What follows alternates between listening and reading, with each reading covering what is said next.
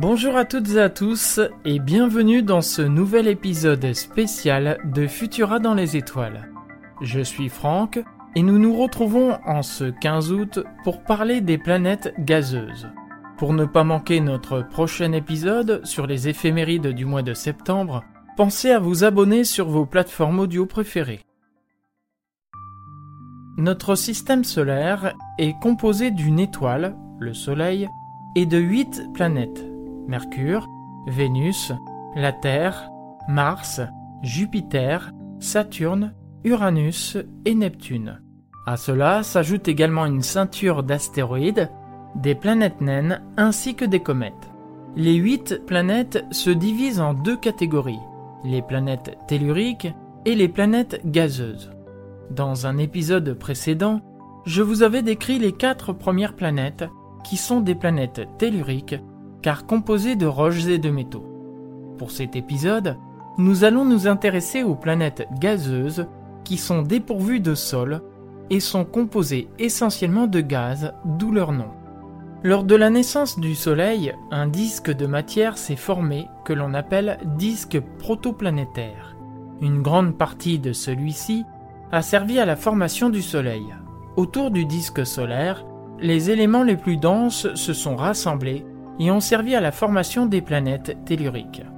Les éléments plus légers, tels les gaz, se sont quant à eux retrouvés à l'extrémité du disque solaire, et c'est ainsi que sont nées les planètes gazeuses.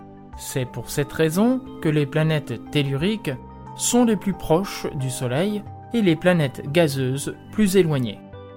Une ceinture d'astéroïdes qui se trouve entre Mars et Jupiter marque la séparation entre les deux catégories de planètes. Il s'agit d'une relique de la formation du système solaire. Les perturbations engendrées par Mars et Jupiter ont empêché la formation d'une planète sur cette orbite. Voyons maintenant les planètes gazeuses une par une.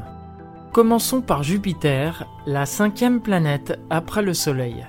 Elle tire son nom du dieu romain Jupiter, qui est considéré comme le dieu des dieux. C'est la plus grosse planète du système solaire, son diamètre étant de près de 143 000 km, soit 11 fois celui de la Terre.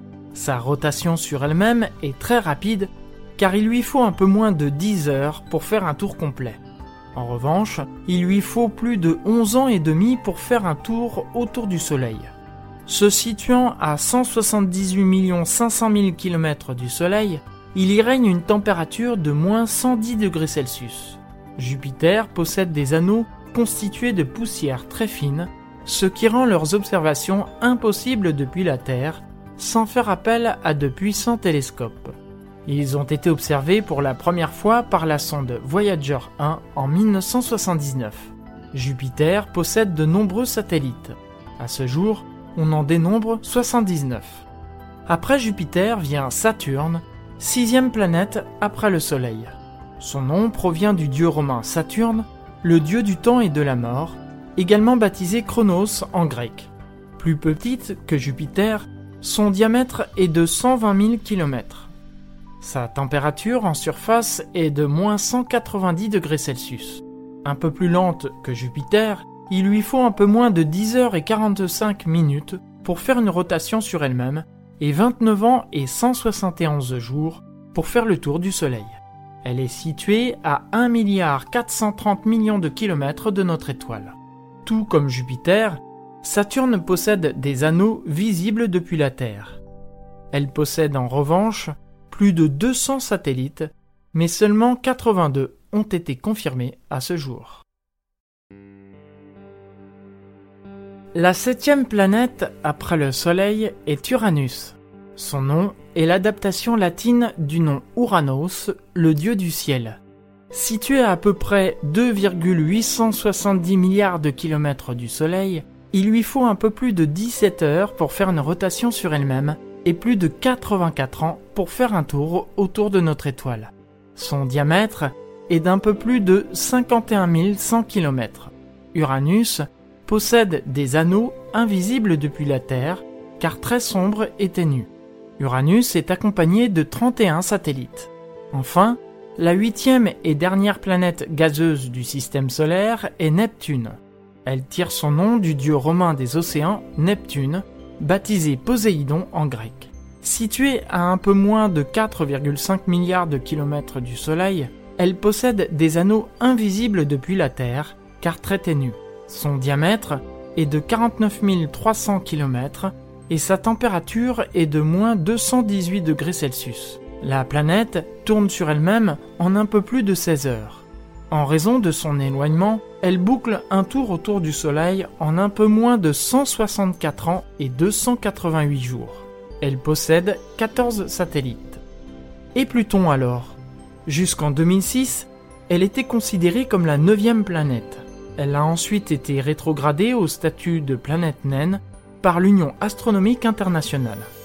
Qu'est-ce qui a motivé cette décision? La découverte d'une multitude de planètes semblables à Pluton au-delà de son orbite. Le nombre de planètes de notre système solaire passerait alors à 110. Le fait que Pluton est une planète tellurique et non gazeuse. Et enfin, l'orbite inclinée de Pluton par rapport à ses huit sœurs qui lui fait couper l'orbite de Neptune. Ce qui fait que parfois Pluton se trouve avant Neptune. Merci d'avoir écouté ce podcast Futura dans les étoiles. Si vous appréciez notre travail, n'hésitez pas à nous laisser un commentaire avec le hashtag Futurapod afin d'aider plus de personnes à nous découvrir. Vous pouvez nous retrouver sur Apple Podcast, Spotify, Deezer, Castbox et bien d'autres pour ne plus manquer un seul épisode. Quant à moi, je vous retrouve le 1er septembre pour une sélection d'événements à observer dans le ciel durant le mois prochain. À bientôt!